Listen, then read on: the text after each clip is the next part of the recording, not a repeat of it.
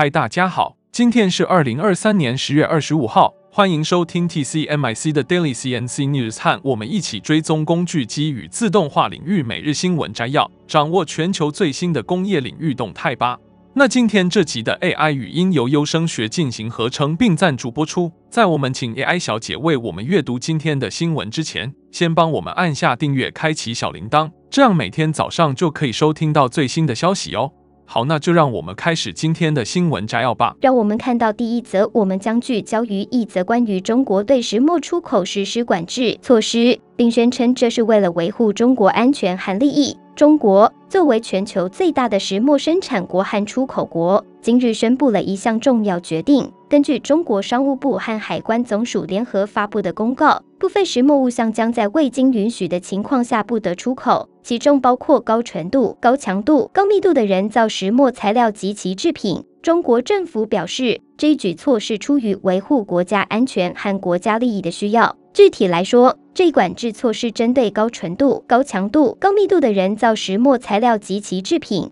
以及天然鳞片石墨及其制品，包括球化石墨、膨胀石墨等，未经许可将不得出口。然而，这一政策同时取消了对炉用碳电极等五种主要用于钢铁、冶金、化工等国民经济基础工业的低敏感石墨物项的临时管制。这项政策将于今年十二月一日正式生效。中国商务部发言人表示，中国作为全球最大的石墨生产国和出口国，出于维护国家安全和利益的需要。根据法律，对特定石墨物项实施出口管制，并对部分石墨物项实施临时管制。最近，中国政府根据出口管制法的规定，对石墨物项的临时管制措施进行全面评估，并做出了有进有出的优化调整决定。这一举措有助于更好地履行国际防扩散等义务，并确保全球供应链和产业链的安全和稳定。同时，也有利于更好地维护国家安全和利益。发言人强调，这一出口管制政策的调整不针对特定国家和地区，并将根据相关规定进行许可。报道还提到，石墨是制造电动车电池的重要材料。中国是世界上最大的石墨生产国，供应全球百分之六十七的天然石墨。此外，中国还提炼了世界上百分之九十以上的石墨，用于制造几乎所有电动车电池所需的材料。值得一提的是，中国实施石墨出口管制的同时，欧盟正在考虑对中国的电动车征收关税，指控中国电动车由于政府补贴而获得不公平竞争优势。此外，美国政府最近扩大了对中国的禁止出口先进人工智慧 AI 晶片的限制。那接下来第二则的新闻，带您了解一则关于工业合作的重要消息。在今天的新闻中，我们要谈谈一项具有前瞻性的产学合作意向书。台湾的勤诚公司今日与国立高雄科技大学正式签署了这一合作意向书。这个合作的目标是共同成立一个名为模具开发及技术研发合作实验室的实验室，并且在高科大以及勤诚嘉义厂各自设立模具实验室。这一合作旨在利用勤诚的模具制造能力，串联高科大的模具开发技术和优秀人才，共同打造一个资源整合平台。加深模具开发技术和知识的交流，培育模具设计和制造的专业人才，并强化模具产业的升级和数位转型，提升国际竞争力。勤诚公司表示，随着模具技术不断发展，他们已经在模具领域取得了长足的进步。从模具课程的开设到建立模具中心，不断提升模具开发、制造和管理的专业水准。特别是最近几年，随着智慧制造和数位转型需求的增加，他们在嘉义厂引入了低成本的智慧制造技术，通过自动化设备提高了生产效率，也驱动了模具设计和制造的现代化。勤诚公司的执行长暨永续长陈亚南表示，他们希望这次的合作能够进一步提高模具开发技术，特别是在模具 3D 自动化设计和伺服冲床技术的应用方面。这项合作将有助于改变传统的二 D 模具开发流程，减少试模的次数，同时实时监控模具品质，并降低模具开发的时间和成本。勤诚公司的董事长陈美琪则强调，这次合作不仅仅是互设实验室，更将推动长期的产学合作计划，开放大四生、应届毕业生以及杰出的校友参与。通过充分整合双方的资源，可以最大程度地提高产学合作的效益，使物达到一加一大于二的协同效应。这将有助于培育伺服器产业的模具研发和制造专业人才，加速创新的模具技术和数位转型，提高台湾在国际市场上的竞争力。接着第三则新闻带您来关注的是一则关于工业新闻，法纳克。这个在工业机器人领域中享有盛誉的公司，近日与汽车制造龙头 Volvo Cars 签署了一份全球合约，旨在提供机器人技术，以支援 Volvo Cars 在全球的汽车生产工厂。根据这份重要的合约，法纳克承诺向 Volvo Cars 提供各种工业机器人，这些机器人将应用于现代汽车制造。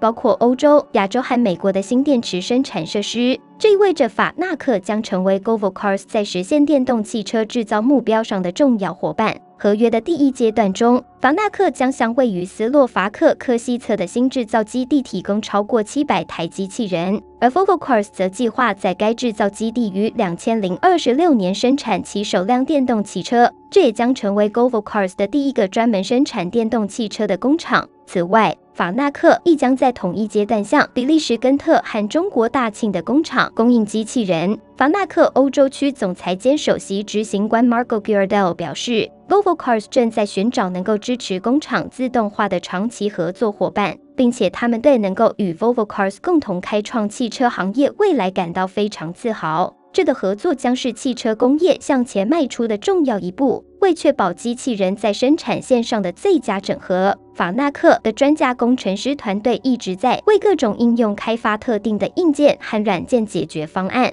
以应对整个制造过程的需求。Govo Cars 的未来计划非常令人瞩目。他们计划从两千零三十年起仅生产电动汽车，并在两千零四十年实现碳中和。斯洛伐克的新工厂将是一个碳中和制造设施，法纳克将为这个工厂的可持续性做出宝贵的贡献。法纳克欧洲区机器人业务部总经理 Ralphie Linger 补充说，法纳克的机器人具有低能耗、高耐用性。并享受法纳克无限期的维护，这使得他们成为那些追求可持续发展的公司的理想合作伙伴。紧接着是第四则新闻，将带您关注一则关于数位双生在 3D 列印中的应用。或许这对您来说还是一个崭新的名词，但请不要担心，我们将一一为您解释。首先，让我们来了解数位双生的由来。这个概念最早诞生于1960年代，当时它用于创建阿波罗任务的实时模型，以协助评估车辆物理模型的失效情况。这样的虚拟模型被设计来准确反映现实世界中的物体。更重要的是，根据 IBM 的定义，数位双生可以视为一个物体或系统的虚拟表示，涵盖了其整个生命周期。它会从实时数据中不断更新，并使用模拟、机器学习和推理来协助决策。因此，数位双生不仅仅是建模，它更进一步运用了算法和数学，用以预测 3D 列印部件等物体的行为。数位双生的应用范畴相当广泛，它们在制造、医疗，甚至室内设计等领域都发挥了重要作用。尤其是在增材制造领域，据 Market and Markets 的估算，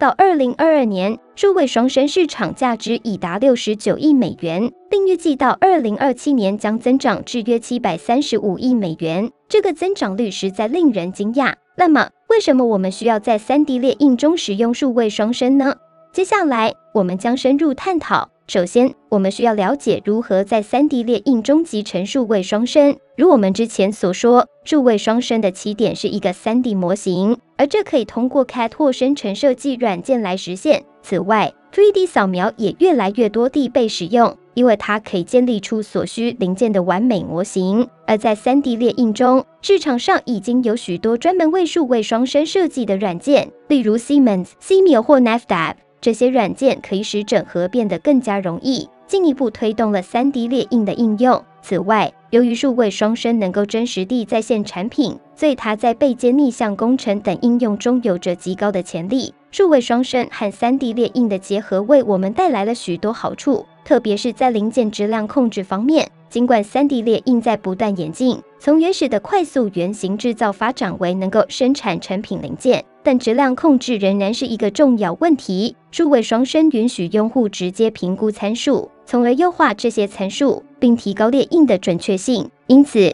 将数位双生引入 3D 列印过程中，能够提高质量控制的可靠性，特别是在工业化过程中，如金属增材制造，其中的一致性尤为重要。总结来说，虽然数位双生的定义和应用仍然具有挑战性，但他们在 3D 列印领域的应用已经为我们带来了许多机遇。那最后一则新闻，让我们为您介绍工研院举办的第十二届院士会议，主题为“以 AI 引领变革：挑战与机遇”。这次会议针对生成式人工智慧 AI 在台湾的影响、商机以及相关人才培育等议题进行了深入讨论。工研院的院士们认为，AI 具有巨大的潜力，对于台湾产业而言是一个不可忽视的机会。他们建议，我们应该善用台湾在 ICT 整合方面的优势，从三个方向全力推动相关发展。首先，发展跨产业通用型给服务，如客服等，作为起步；其次，积极投入制造业、医疗等各个产业，发展产业专用型给的应用；最后，打造适合台湾的在地化电应用商业模式。同时，工研院的院士也呼吁政府应积极落实 AI 的管理，并参考欧盟、美国等国家的做法，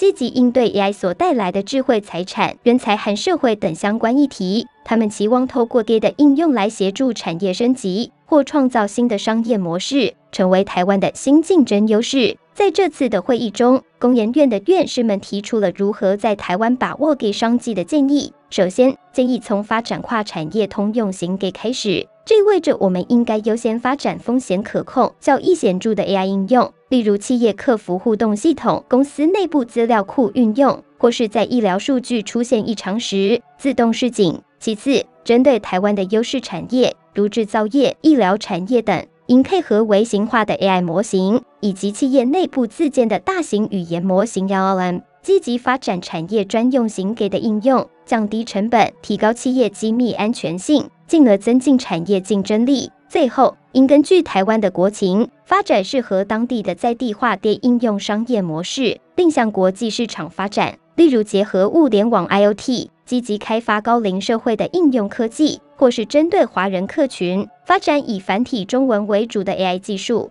扩展中文资料库，以此争取全球商机。工研院的院士们也建议政府应尽快立法，以确保 AI 的管理，同时考量给所需的运算能力和网度数据中心的用电情况，以接近欧盟、美国等国的做法，规范设备的能源效率和水资源回收再利用。此外，他们认为政府应制定相关的 AI 道德和伦理规范。并进行全民的 AI 正确认识和使用方式的教育宣导，需要有完整的策略规划。这些措施将有助于台湾充分发挥给所带来的机遇，并在全球竞争中脱颖而出。以上就是今天早上的 TCMIC Daily CNC News。工业自动化正在不断的发展，还敬请关注我们的节目，我们将持续为您带来最新的科技动态，还有行业资讯。如果你喜欢今天的节目，请给我们一个五星好评或按赞，并在留言中告诉我们你还想了解哪些其他有趣的新闻呢？祝您有个美好的一天，我们下次再见。